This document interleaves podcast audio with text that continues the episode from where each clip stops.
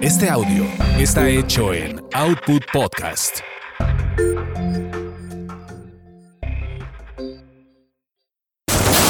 Eso te pasa por terapia políticamente incorrecta.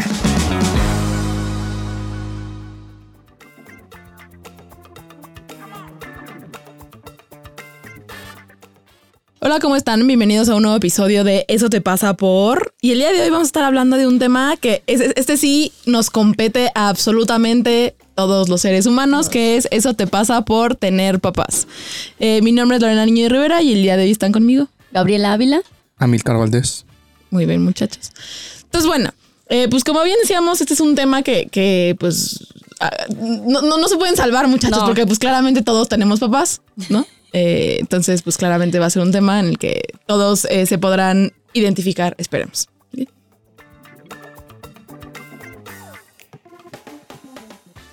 Los padres sobreprotectores y ultracontroladores pueden tener un efecto muy negativo que afecta al desarrollo del niño para manejar de forma correcta sus emociones y comportamientos, explican los autores en un comunicado. La investigación demuestra que los pequeños que tienen padres helicóptero son menos capaces de lidiar con los desafíos que demanda el propio crecimiento, como pueden ser comportarse bien en clase, hacer amigos o tener un buen rendimiento escolar. ¿Qué verga son los papás preguntar. Supongo son los que le dan todo a los hijos.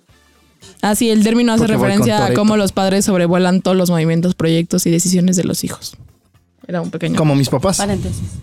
Como tus papás, porque tus papás son, claro, Simón. Bien helicóptero que son. Son- Bien, son atentos que helicópteros mexicanos. Helicópteros a su forma. O sea, A su forma. ¿vienen y van? Ok.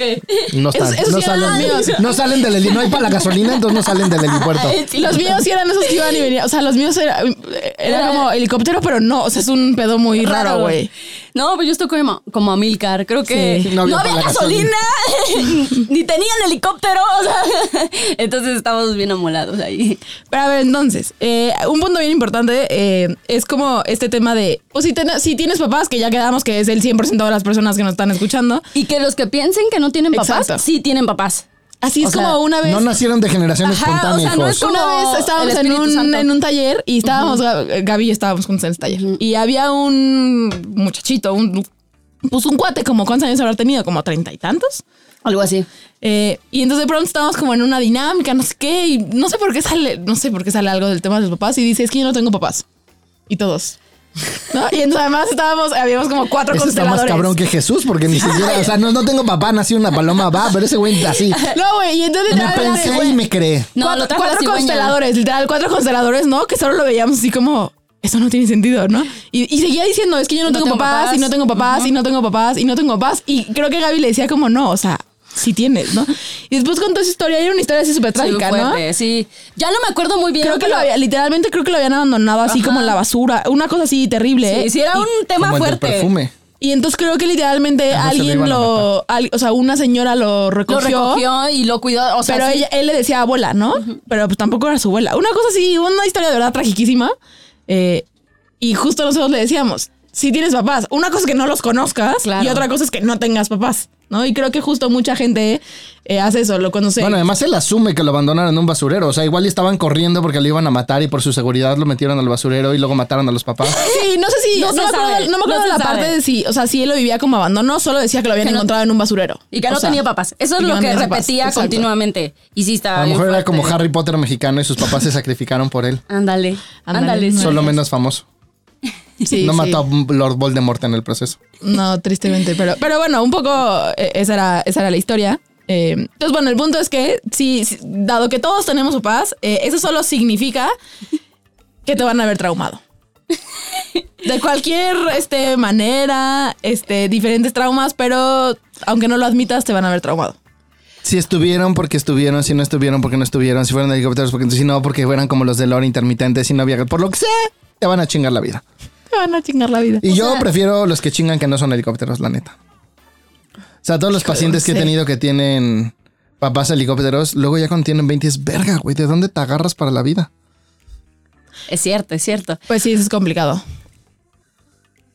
Sí, o sea, como es tema de que no los dejan como vivir consecuencias. Como y así, ¿no? o sea, volar y que se den un putazo ahí. O sea, sí sí está cabrón, porque de repente... Antifragilidad, muchachos.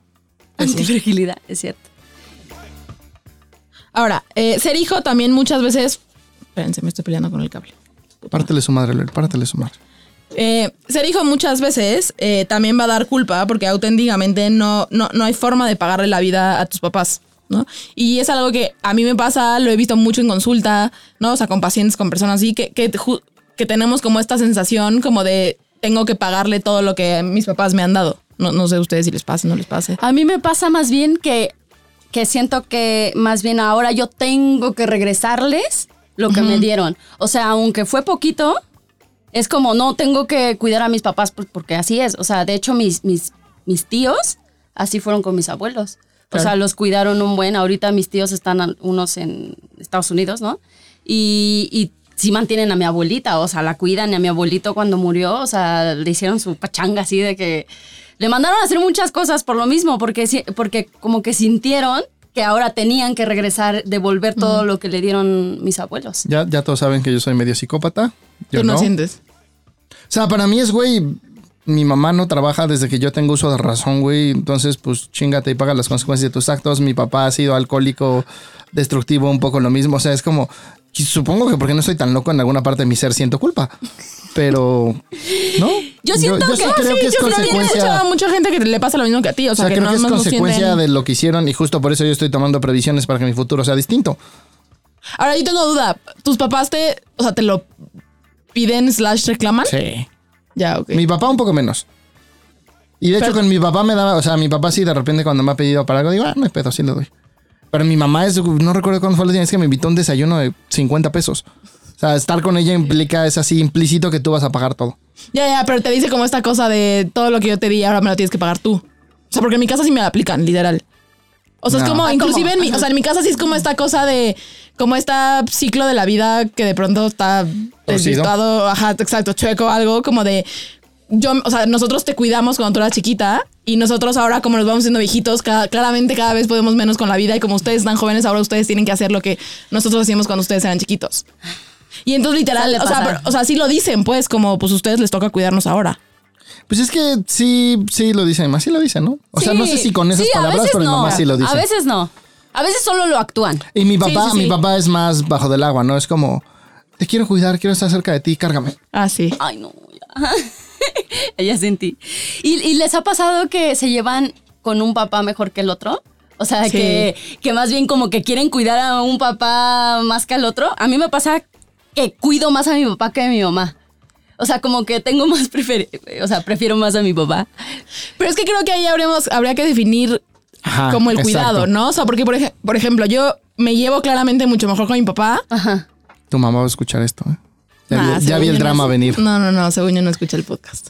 Lo voy a así, voy- la voy a este, silenciar de las historias de Instagram de evolución terapéutica. Eh, ¿Qué estoy diciendo? Ah, sí, Ah, o sea, yo me ay. llevo mucho mejor con mi papá, pero no, bueno, es que, es que sí, pero es que también, pero es que mi mamá no ayuda, de verdad. O sea, sí, con mi mamá es esta cosa, güey, de se va a morir si no estoy, pues. Con mi papá solo siento que se va a deprimir y va a ser increíblemente infeliz si no estoy, pero con mi mamá literal es como, güey, siento que así, güey, se va a morir si no estoy. Y entonces siento que la cuido más, pero me llevo más con mi papá. O sea, creo que hay como diferentes formas como de cuidado, ¿no? O sea, no, no, no solo se ve de una manera. Es cierto. A mí me pasa eso con mi papá. O sea, siento que si no estoy, se va a morir. Y con mi mamá como que le, como que digo, ah, no, pues mi mamá es manchada. Se merece, se merece estar sola. O sea, a ese grado. Pero para los que, o sea, para los que nos están viendo, tiene que ver con que pues nos da culpa con los papás y que muchas veces queremos como cuidar los demás y a veces no nos damos cuenta, ¿no? O a veces, pues como la relación ahí no, no está como trabajadita, pues, pues vaya, o sea, como regresamos a nuestras heridas de la infancia.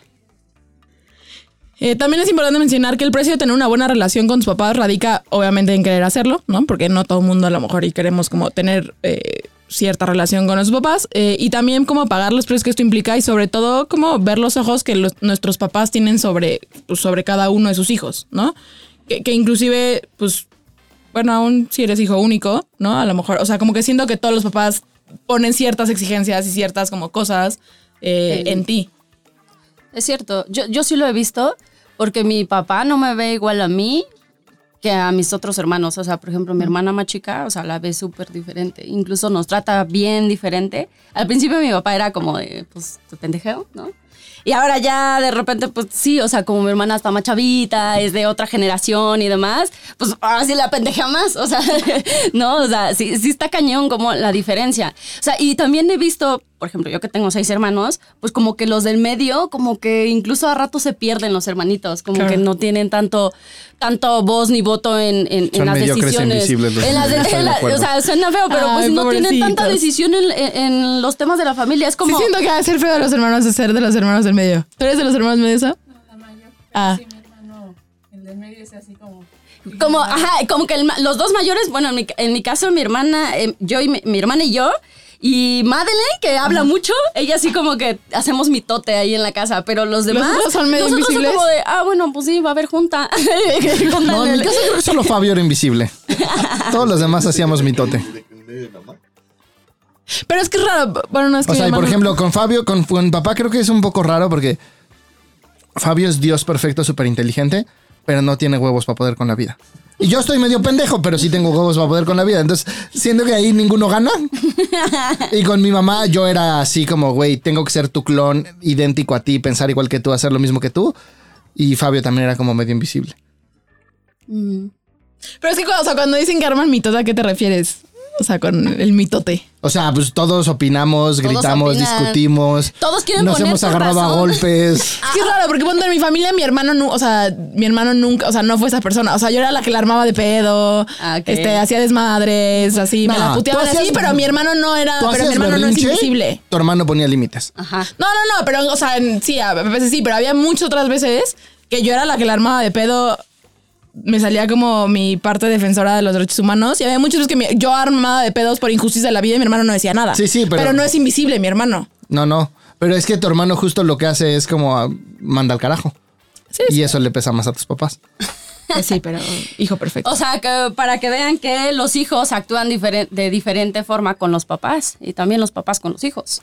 Sí, y que se abre como todo otro todo tema de pues de los hermanos, ¿no? O sea, si tienes hermanos, como también pues muchas veces nos pasa que nos da envidia como las partes chidas, o sea, como como los papás tratan a sus hermanos y que a nosotros no, o sea, como que despierta todo ese tema de las envidias y de cómo me gustaría que fueran conmigo y así. Yo, yo tengo una foto que evidencia esta historia que voy a contar, que es de mis traumas de la infancia. Ajá. Estábamos haciendo, mi familia es revolucionaria, ¿no? Entonces estábamos haciendo una marcha porque quieren poner una fuente, una desechos tóxicos en Texcoco. Ok. ¿no? Entonces, pues yo tendría 3, 4 años. Y dicen, bueno, haz la frase de tu manta. Y yo, yo amo Texcoco y Texcoco te ama. Ay, qué lindo el pendejito. Y entonces de repente, Fabio, tú di la tuya. Y Fabio, Texcoco no se escribe con té tóxico. Y todos, pero qué genialidad, qué brillante. Y hace 8 años. Y yo así, güey, quémame mi manta, por favor, güey. Yo soy estúpido. Ay, no, estaba muy Y me bonita dio vergüenza mi manta así de, soy imbécil. ¿Y Mira, cómo es la foto? Sale mi manta y la de Fabio. ¿En serio? Oh, mi vida. No, claramente ahí los, los ponían a competir a los muchachos. Ay, tierno. Yo era el tierno pendejo, sí. Sí, ¿tú, tú en tu familia qué eres? Como la, o sea, a ver, a ver. La verdad es que antes pensaba que no, como que no tenía tanto voto. Y la verdad es que al principio no. Fue en los últimos años que mis papás han cambiado conmigo. Pero ahora sí, ya veo que tengo como más autoridad y ya les digo a mis papás qué hacer y no sé qué, y ya también me escuchan y lo hacen, ¿no? Pero con la que peleo constantemente es con Madeleine, porque se pone bien loca. Y yo junto con ella, ¿verán? Porque cuando estoy con ella, lo que me pasa es que me da por educarla. O sea, es como de, güey, no, no hagas eso, ¿no? Eh, y, y pues ya, o sea, sí, sí o veo sea, pero que entonces dirías que eres el- como la mandona, la que dice qué hacer, sí. la que A ratos sí. O sea, a ratos no, pues porque ya estoy viendo que más bien es como si es mucho peso, o sea, si está cañón, luego, o sea, cada uno de mis hermanos tiene diferentes opiniones sobre algo, ¿no? Y, y ya, o sea, yo hoy puedo notar que ya no puedo estar encima de ellos, o sea, pues que ya también están grandes y piensan, ¿no? Y sienten cosas, y entonces más A bien no puedo... y ya no puedo estar como encima de ellos, como últimamente los he soltado más, la verdad. Eh, otra cosa que también es importante es que los papás hacen lo mejor que pueden, ¿no? Creo que este es como un punto que yo he visto que a mí en mi propia vida me ha costado mucho trabajo. Veo que a mis pacientes, todo, ¿no? Como, como de, de verdad ponernos en paz con que los papás hacen lo mejor que pueden, ¿no? O sea, estaba pensando en esto que decíamos de los papás trauman, ¿no? Eh, y también si tú que nos estás escuchando, también eres, o sea, también eres papá, es, también es como ponerte en paz con que pues también vas a traumar a tus hijos Sí. porque haces lo mejor que puedes con las herramientas que tienes, ¿no? Eso no significa que es como, ah, sí, Simón, como los voy a traumar, güey, ya me voy como, Como me en traumaron, tobogán. entonces lo voy a traumar. Exacto, y me voy como gorda en tobogán y pues ya ching su madre, mi hijo ir a terapia, creo, pero... que, creo que la parte importante es traumarlos, pero darles herramientas para que puedan con ese trauma. Claro. O sea, justo como abrirles esta opción de la terapia, abrirles opciones de las emociones, ¿no? Como decirles, güey, hay una opción en la cual sanas Sí, tu vida. Justo hace poco me... Tengo muchos adolescentes en consulta y la parte que me caga a los adolescentes claramente son los papás. ¿no? Y la verdad es que generalmente tengo bastante suerte porque generalmente son como los míos, o sea, como que tengo papás, o sea, papás como que no les pagan la terapia y les vale madres, o sea, que únicamente les vale madres sus hijos. Eh, pero de pronto sí tengo algunos que se meten. Y el otro día una mamá me marca, ¿no? Eh, y básicamente para decirme que eh, la vida de su hija era perfecta, que no entendía por qué iba a ir a terapia, que le iba a pagar solo cinco sesiones y para le contar, eh, que porque además el papá no sabía que ella estaba yendo a terapia. Eh, entonces un poco era como este pedo de yo no me quiero meter en un pedo con mi esposo, entonces por eso no le voy a pagar la, la terapia a mi hija, ¿no? Eh, pero literal, así, literal me decía, y nuestra vida es perfecta, y no, o sea, como no tiene temas, y tiene sus papás a su papá, siempre la, la apoyamos, y sus hermanos, así, una cosa maravillosa. Yo ya había visto a la chavita. Claramente su vida no es perfecta. Uno, porque no hay vidas perfectas, y dos, pues porque además ya. ya Helicóptero, ¿no? Suena, Sí. suena que está ahí encima de ella. Raro. Sí, no. Su- más bien suena como policía de no saques los secretos de la familia. Sí, sí, sí, exacto, como súper queda bien y así, ¿no? Eh, y así, güey, solo yo, yo de verdad no, no sabía qué decir en la llamada, porque además ella solo me, solo me daba más este, elementos para decir O sea, como... Más carnita, ve, por eso tiene. Por eso tu hija quiere ir a terapia, ¿no? Porque entonces me decía cosas como, y además ella qué problemas tiene, puede tener, porque entonces yo fui a terapia cuando se murió mi mamá, mi papá, no sé qué, pero ella no se le ha muerto a nadie, no sé por qué. Así, güey, una otra cosa que yo decía, ¿no? Y ya al final, pues le contesté mm, lo mejor que según yo pude contestarle, ¿no? Pero al final mi enojo un poco era ese, era como, ok, güey, chingón, tú no quieres hacer nada de tu vida, güey, la quieres joder. ¿Qué chingada madre te cuesta? O sea, es como, jódete la vida a tu güey, ¿para qué le? O sea, es como si ya se la vas a joder, al menos dale pinches herramientas y déjala que vaya y haga algo, o sea, como por ella misma. Es como a mí esos papás me ponen mal. Como justo, que es como, pues sí te voy a joder, pero además no voy a hacer, o sea, no, no te voy a No voy a dejar mover que un dedo para que tú hagas algo diferente. Exacto. Sí, creo que sí está bien pinche. A mí me cuesta un huevo trabajar con niños. Yo por eso no trabajo con niños, porque me pongo así, me putea a los papás durísimo. Sí, es me pongo del lado cabrón de los, de los niños. Es así Sí, como, sí. Pues no que te sí. metas con mi niño. Pues sí, son Sí, feo. inocentes, pues sí, no saben. Yo creo que más bien aquí es tomar eh, el rol de adulto y sí hacer algo diferente por tus Sí, hijos. pero como terapeuta no te puedes poner a hacer esas mamadas. Sí, no, Yo no. más. Es complicado, es complicado. Por eso no veo niños. Pues sí, o sea, creo que más bien es importante que si estás notando también que tienes como algo con tus papás o que al- al- algo pasa ahí raro, ¿no? A mí me pasa mucho que, pues sí, con mi mamá, de verdad, es, es, como, es como un tema un poquito complicado. Es como, pues sí, hay que darse el chance de trabajarlo, pues, porque de repente creo que eso también a nivel sistémico, ¿no? Señor Fabio, creo que trae consecuencias, ¿no? O sea, desconectarte de, tu papá y de tu mamá, ¿no? Y, juzgarlo solamente, ¿no? Por, su vida y, y no ponerte también en este lugar de, pues, ellos es, o sea, fue lo que tenían que dar, pero pues ahora sí también como, como adulto es como tú qué quieres hacer de tu vida, cómo la quieres vivir.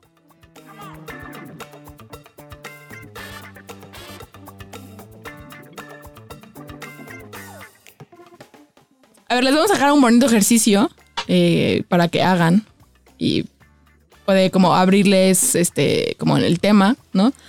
El ejercicio es el siguiente, es haz una lista de cosas que no haces por obedecer a tus papás. Esas cosas que te dan culpa porque son cosas que tus papás te prohíben o que sientes que te verían mal. Mientras más extensa obviamente esa lista es mejor. Eh, de esta lista después, o sea, una vez que ya hayas hecho la lista de esta lista, vas a ver cuáles realmente quieres probar y poco a poco te vas a dar permiso de ser desobediente y hacer lo que quieres. Este ejercicio te servirá para crear una individuación de la relación que tus papás y tú tienes y te ayudará a probar cosas que quieres realmente. ¿Ustedes tienen alguna en mente? O sea, no sé todo el ejercicio, pero tienen como alguna cosa que sienten que no hacen por... Porque, uy, no, mis papás... Yo creo que tener éxito. Ay, madres. Eh, no sé. Últimamente he estado observando a mis papás y, y estaba observando muy, muy a detalle como esta parte de no hablar, ¿no? De no decir las cosas, de no expresarme. Y me di cuenta que mis papás, obvio, en la casa no se habla. O sea, más bien es como mi papá todo el tiempo hace señas, solamente hace señas como de, o sea, como de, pásame eso, ¿no? De verdad, y mi papá es como, como, yo ya sé que mi papá quiere Eso. ese, ese vaso, ¿no? Ajá. Entonces yo ahí me di cuenta como de, madre, o sea, no hablamos, güey, está bien, desde ahí, desde pedir algo Sí, sí, sí, hasta decir lo que sientes, pues no, o sea, pues sí está cabrón, ¿no? Y yo creo que más bien no es echarle culpa a mis papás, digo, ya ahorita ya soy adulto de responsable, se supone que ya, ya trabajo este tema, pero me falta mucho, Eh, pero sí creo que no hago las cosas porque siento que es malo decirlo. Mm. Sí, tiene sentido. Pero bueno, hasta aquí me reporte. Hasta aquí ¿Y tú? mi reporte. ¿Y tú? Yo. Yo creo que hay una parte en la como. No sé si tener pareja o como ser más independiente. O sea, como que sí noto que hay muchas veces que no hago cosas. Porque digo, no, como, o sea, por ejemplo, mi papá digo, como, no, como lo voy a dejar Claro, solo. claro. No, o sea, que tengo cosas, no sé, de irme, estar sola o así, digo, como, no, no, no, porque, porque pobrecito de mi muchachito, que ¿Quién lo va a cuidar? muchachito, ¿quién lo va a cuidar? Y pobre, o sea, es como, o sea, sí, sí, neta, sí siento como este pedo, como, como, Como que tienes que estar ahí, ¿no? Es lo que como tengo que decías. estar ahí y además también lo dice. O sea, sí también, o sea, mi papá tampoco ayuda, pues no, mi mamá, mi mamá tampoco, pero no vivo con ella, entonces eso lo ayuda, un- lo hace un poco más fácil. Pero mi papá se echa comentarios como, no sé, le digo como, ah, voy a salir, ¿no? Y es como, ah, ¿y qué voy a hacer yo? No, O sea, es como ahora que he estado yendo por ahí. con este güey. Ahí sacas tu cartera, le das 200 baros y dices, comprarte una pinche vida, cabrón. Sí, no puedo, no, O agarras su celular, le bajas Tinder y le dice conseguirte una vieja, güey. Ay, sí tiene sus amoríos, ¿no? Parece que es que tenía sus amarillos. O sea, pero sí me pasó ahora que he estado yendo a ir a ver a alguien, ¿no? En las, además he ido entre semana y como que entre semana es este tema de las noches como que cenamos y vemos una serie, no sé qué. Y sí, ya, además, güey, yo creo que lo, lo siente, no sé qué pedo, güey, pero es como digo, que obviamente no le digo, me voy a ir a dar un güey, obviamente no. Lo siente, güey. No, no, tienes un comportamiento extraño donde sales a las 7 de la noche y llegas a la 1 de la mañana, güey. Lo intuye, güey. No se da cuenta que llego a la una de la mañana. No, Pero sí bueno, se da cuenta. Es que, no, hombre, está más jetón ese ¿En de mi papá. Pues, nunca en la vida, no, hombre. Si el otro día ¿Quién decía, ¿a qué hora llegaste? ¿Once y media? Ah, ok, no sé qué. Pero bueno, ese no es el punto. El punto es que de pronto le digo como, sí, porque entonces cumpleaños, no sé qué, y voy, shalala, ¿no? Y entonces dice, ay, y ya no voy a poder ver la serie. No, bueno, ya dice, lo dice con esa cara, no, yo me quedo también, güey, o sea. Yo dos putas cachetadas, güey. Agárrate los huevos y dar una vida, pendejo. Sí, mano, tú claramente Sí, yo no porque puedo. tú eres así, pero uno que es débil. Exacto. No fomenten a los insectos. Pero bueno, entonces hagan como esta lista, como un poco este ejercicio de ver, no sé qué, y también como dense chance justo de probar. Que también, a ver, habrá cosas que, que digas, ah, ok, pues la gente esta no lo quiero probar y estoy bien con no hacerlo y está chido y no pasa nada, ¿no?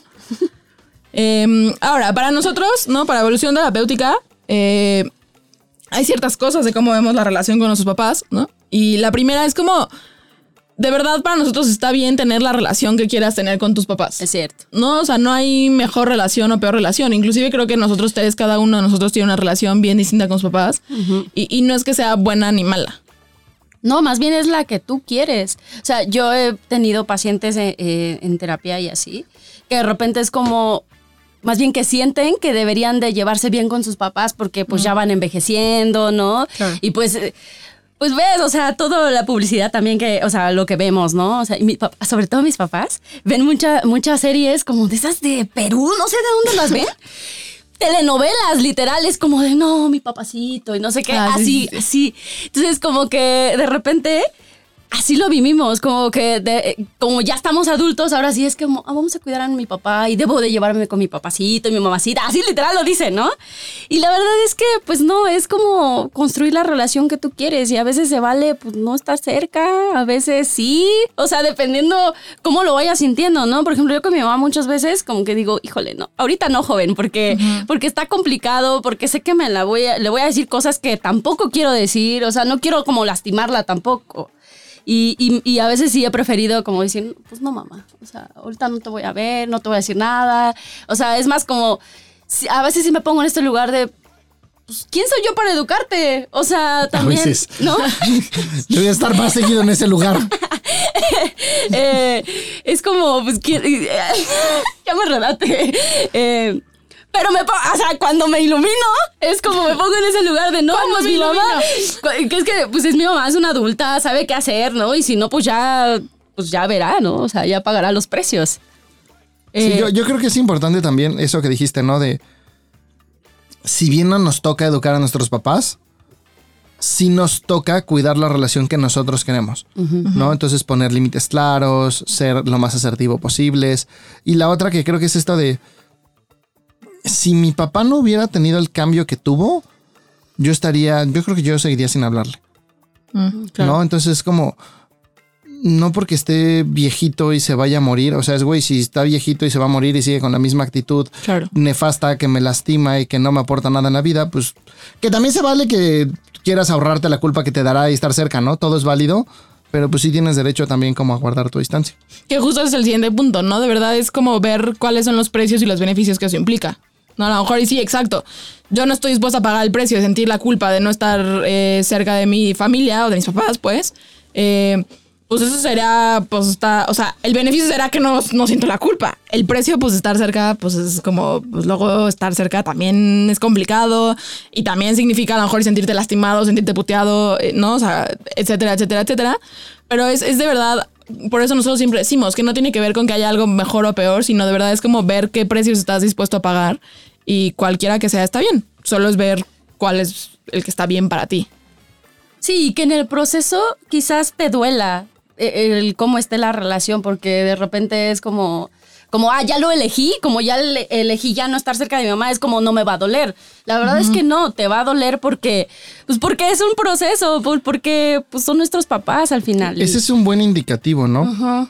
Si estás lejos de tus papás desde el enojo, muy probablemente no estás, o sea, neta, ve a terapia y arregla tu pinche relación. No, es yo, yo he tenido periodos de mucho distanciamiento con mis dos papás y lloro una o dos veces al mes y me duele, y ¿no? Claro. O sea, si lo estás haciendo desde el enojo, te, sí te vas a arrepentir cuando se mueran. O te vas a quedar encabronado toda la pinche vida y eso te va a hacer daño a ti, a nadie más. Eh, y también es importante en esto como tener paciencia, ¿no? O sea, siento que de pronto que sí creo que el... O sea, a mí algo que me pasa mucho es como... Cada vez que llego a terapia y tengo un tema, mis papás es como maldita sea, he trabajado este pinche tema 250 mil, 550 veces. Ya lo he constelado constelado. 25 veces, ya lo hablé, güey. Desde que tengo 5 años voy a terapia a decir cómo te llevas con tus papás. Puta madre, ¿no? Y entonces me desespero un chingo y digo, me carga la chingada que sigo hablando de ese pinche tema, ¿no? Y en parte creo que tiene que ver con, uno, tener paciencia y dos, ponernos en paz con que, dado que son nuestros papás, va a ser un tema de toda, la vida. vida. ¿no? Es cierto. Sí, como que no nos ponemos en paz, ¿no? Como que queremos resolver las cosas ya. Porque se siente feo estar en el proceso de estar revisando y estar volviendo al mismo tema y volver a trabajarlo una y otra vez. Pues es cansadito también y duele. Duele porque, pues porque así es el proceso. Sí, y sobre todo si, o sea, no sé a ustedes, pero si eres de los que decidieron como, como sí generar una relación como de pedir, como de hablar con tus papás, etcétera, porque habrá los que digan, pues, ah, que me lleve la corriente y listo, que también está bien, ¿no? Eh, pero si son de los que, o sea, a mí me pasa mucho, ¿no? Que de pronto es como, puta, volver a hablar con mi mamá, y entonces volver a decirle que esto es lo que me lastima, y entonces que esto es lo que me duele. Ay, hay una parte en la que hago berrinche y digo, puta, Ya me no lo quiero caga", decir, ¿no? sí. Pues porque justo es súper incómodo estar como en este proceso de volver a decirlo y volver a decirlo. Y es como, generalmente con los papás, no sé ustedes cómo lo han vivido, pero es de verdad, es hablar del mismo tema que te duele y te lastima 250 mil, 550 maneras distintas. Porque pues generalmente yo no he visto, no sé Sí, si los míos, pero no entienden a la primera. Luego cambian y regresan. y regresan. Ajá. Sí, sí, sí. Así pasó con, o sea, ¿por qué voy a meter este tema? Porque, porque lo quiero Porque decir. puede. Porque puedo. Eh, mi mamá cuando eh, quedamos que ya sí, sí tiene papá, solo que eh, se separó de mi abuelo cuando tenía eh, como un mes de nacida mi mamá. Y entonces mi, mi abuelita nunca le dijo dónde estaba su papá y mi mamá como 20, 25 años después, pues dijo como pues es el momento de buscar a mi papá. papá, claro. Y mi papá, mi mamá se dedicó a, a buscar a su papá hasta que lo encontró en Ecatepec. ¿En serio? en Ecatepec lo buscó. Y solamente mi abuelita le, le dijo como "Vi- vivió en tal pueblo, este se llama tal. Y mi mamá pues empezó a investigar y, y dio con, y dio con su papá. Y me dice, y cuenta mi mamá que cuando pues vio por primera vez a su papá, pues sí, sí le dio, pues sí le reclamó, ¿verdad? Sí le dijo, oye, pues ¿por qué no luchaste por mí? ¿Por qué te fuiste? Ay, ahora entiendo varias cosas. este, y, así súper feo, la verdad. Y, y ya, y el, y el abuelo, eh, pues sí, como que ha estado como más cercana a ella y así, e incluso le ha dicho, bueno, ¿Y sigue vivo el abuelo? y sigue el abuelo- eh, vivo el abuelo y este, pues ¿Tú porque lo ya conoces? murió. Sí, porque ya murió su, ya murió su papá de amor, ¿no? Ya, Ya, eh, ya murió hace como tres años. Y este, y, y sí, hubo un momento en el que mi mamá se quería acercar a él. O sea, se acercó más bien a él y le decía, pa, pero es que tú, o sea, como otra vez reclamando, pues como niña chiquita, ¿verdad? Pues sí. Porque, pues, o sea, pues así fue.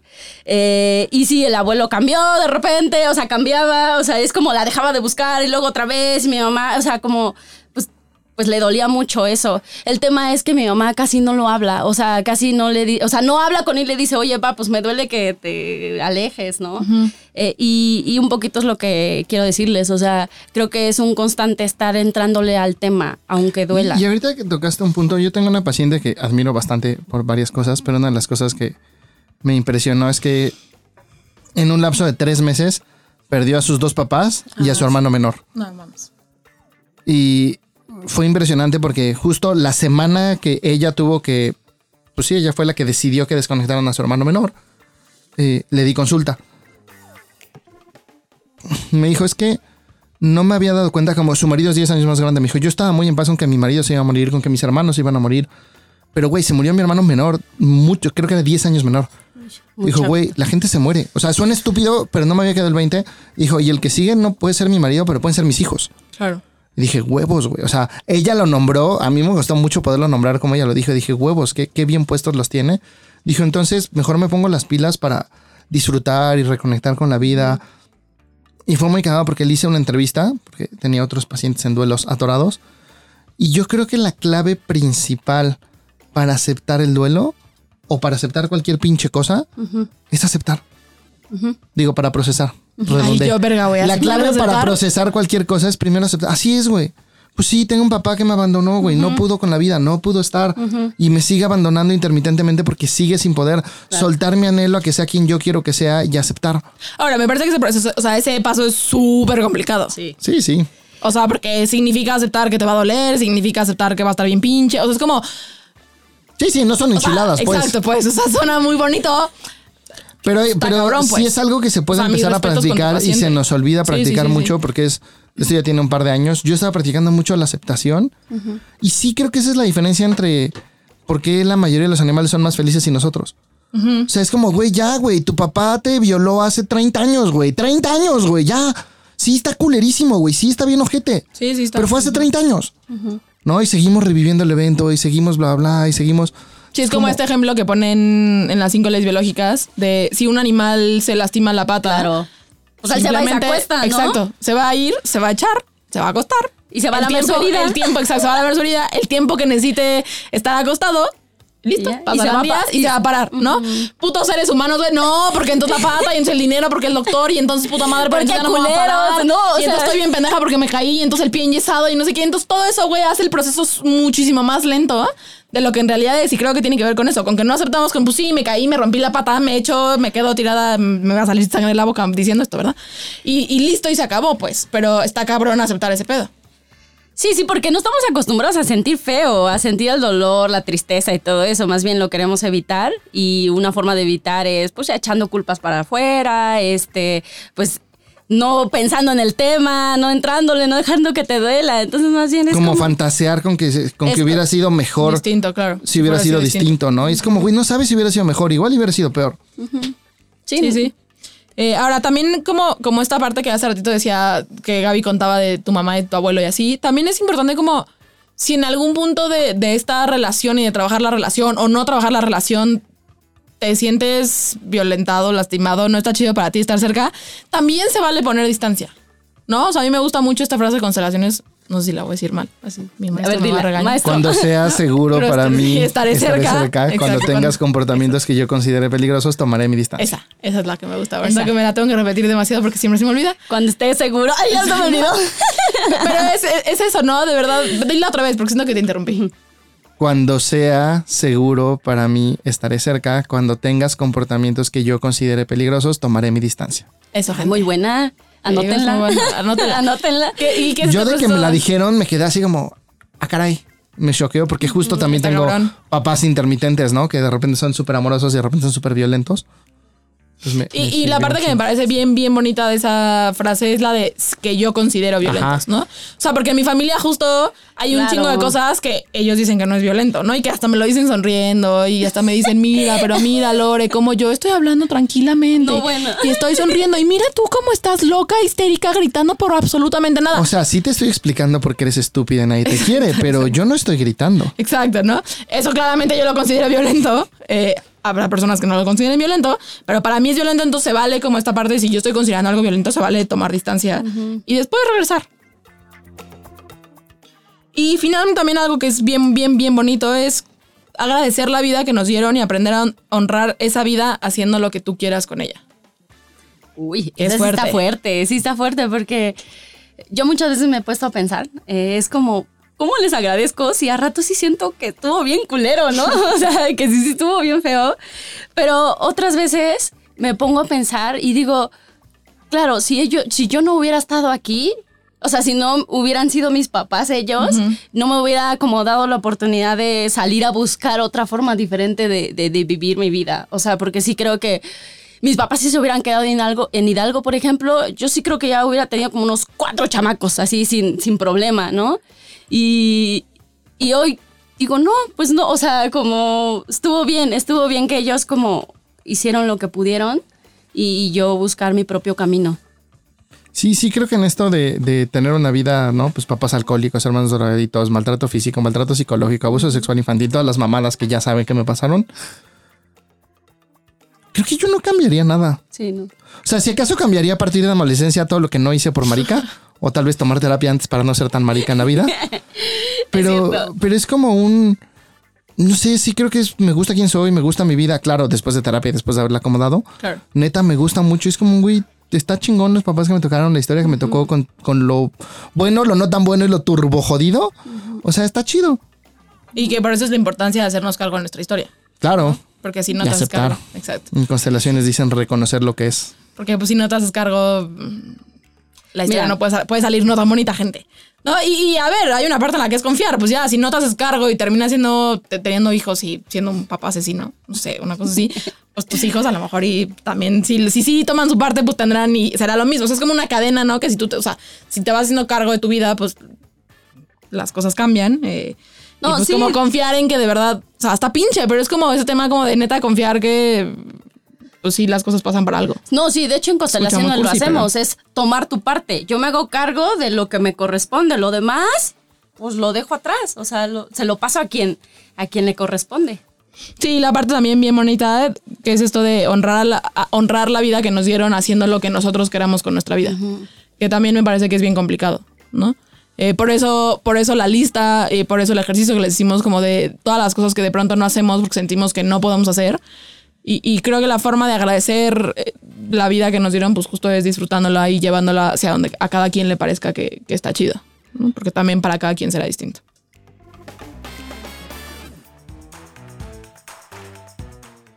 Eh, ¿Quieres ser alguien a toda madre? ¿Quieres hacer algo bien padre? Ayúdanos a que este proyecto siga. Cáete con un dolarito, tres dolaritos, cinco dolaritos. Cáete con una lanita para poder seguir haciendo que esto está a toda madre y bien padre.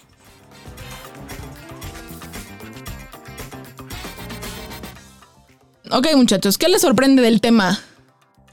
Algo que les sorprende. No, no, sí, yo estoy pensando como esto que dije de, de- O sea, como que llevo un rato pensando por qué de repente no me atrevo a hacer cosas o no me va como yo quisiera o bla, bla. Y como volverlo a vincular con mis papás, Mm. está chido. O sea, como darme cuenta que tengo que dar como un repasón ahí como para volver a tener... Porque a ver, ya soy mucho más exitoso de lo que era y he, y he ido progresando en mi éxito, pero a mí sí me siento estancado hoy y creo que tiene que ver con este no permiso Mm. Que sí tengo, pero no tengo. Sí, a mí me pasa y me sigue sorprendiendo que un poco como a Milcar, que siento que si yo hago las cosas diferente, pues sí voy a traicionar a mi familia y los voy a los voy a dejar como que eso, digo, ¿por qué otra vez, no? O sea, pero pero me sorprende y a la vez me gusta seguir explorando más cosas de, de lo que me pasa o, o por qué me pasan las cosas, pues. A mí me sorprende esto de la aceptación. Sí, esto como de la aceptación, ¿no? O sea, como, como de ver- o sea, es que es raro, pero me sorprende que el paso para tantas cosas sea solo aceptar y, y está bien cabrón, pues me sorprende, me sorprende la aceptación. Eso me sorprende. Eh, ¿Qué tiran a la basura? Yo esta parte de querer cambiar a los papás, muchas veces me ha pasado que de repente, y si hubiera tenido otros papás donde me hubieran tenido, me hubieran dado otra educación, yo hubiera sido, ¿no? O sea, un poquito el anhelo de, de- de cambiar a mis papás cuando, pues, pues, con los papás que tengo, creo que son perfectos, aunque son imperfectos, pero pues, así es.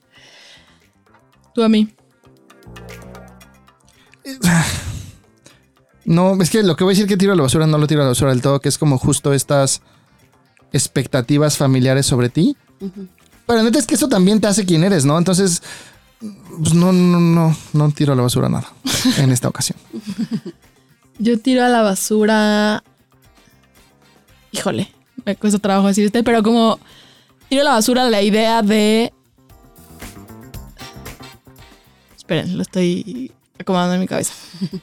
La idea de ponerle intención a lo que hicieron nuestros papás. O sea, como de que claramente lo Ah, hicieron claro. por querer chingar Claro. o por joder. O sea, como que literal se levantaban y decían, hoy quiero joder a mi hijo. Eh, Aunque parezca. Aunque parezca. Aunque parezca, no lo hacían así.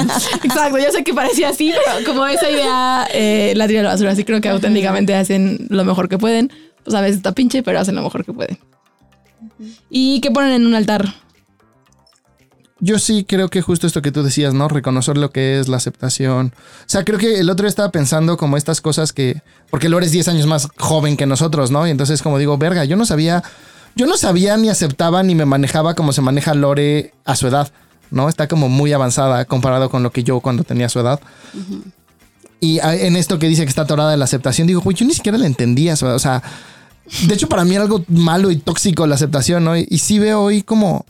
Creo que mucho de lo que me da paz y serenidad y me hace no reaccionar o no pelearme con gente que quiero o no lastimar, justo es la aceptación. ¿no? Entonces yo sí creo que pongo reconocer lo que es la aceptación en el altar. Yo pongo en un altar como esta parte y esta frase que decimos en constelaciones, como de con la vida es suficiente. Mm. Y yo sí creo que, que sí, porque de ahí viene como, bueno, parte que, que cada uno decida cómo vivir su vida.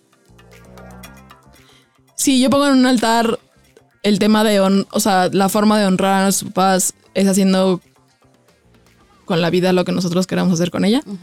Eh, esa parte la pongo en un altar, eh, que creo que también cuesta trabajo, pero esa parte la pongo en un altar. Y finalmente, antes de pasar a los tips, muchachos, nuestro bonito momento de vulnerabilidad. Entonces, ¿qué, qué les da vergüenza de este tema? A mí me sigue y me duele, o sea, me sigue dando vergüenza y me duele mucho no, no reconocer mi historia.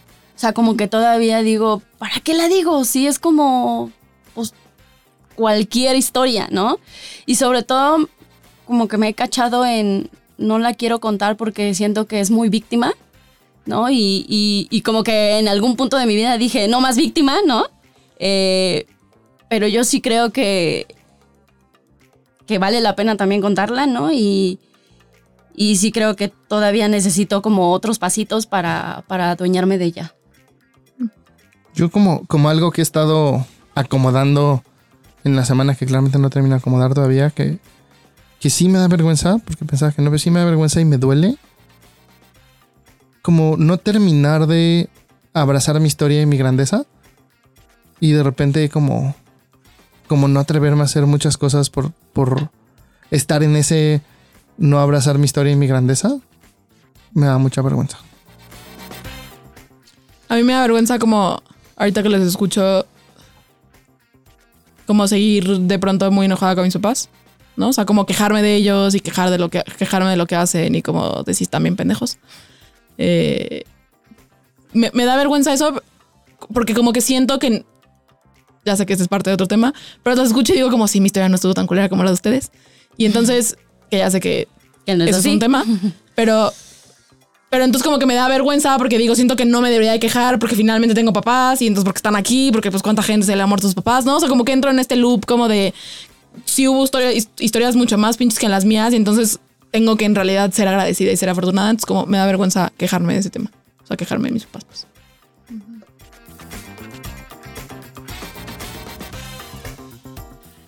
Aquí te dejamos un tip, ya que padre y madre solo hay uno. Tip número uno. Nota en qué no quieres parecerte a tus papás y aprende a ver el lado bueno de eso. Ejemplo, mi papá es un necio versus mi papá es muy tenaz. Tip número 2. Aprende a buscar qué relación quieres tener con tus papás y nota hasta dónde quieres llegar para probar tener esa relación. El límite lo tienes tú. Tip número 1. Dale espacio en tu vida a esas figuras paternas que también te criaron y reconoce que más que traicionar a tus padres, tuviste más personas que te amaron y cuidaron, aunque no tenían por qué. Bueno, esperemos que este episodio les haya gustado, les haya servido. Eh, hagan los ejercicios. eh, tomen toda nuestra bonita sabiduría acerca de nuestra experiencia con nuestros padres.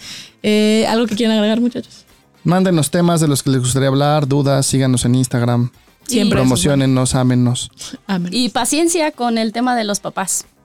De verdad es un tema de toda la vida. Es un tema de toda la vida. Cámara, rin y llanta. Nos escuchamos y vemos la próxima. Bye.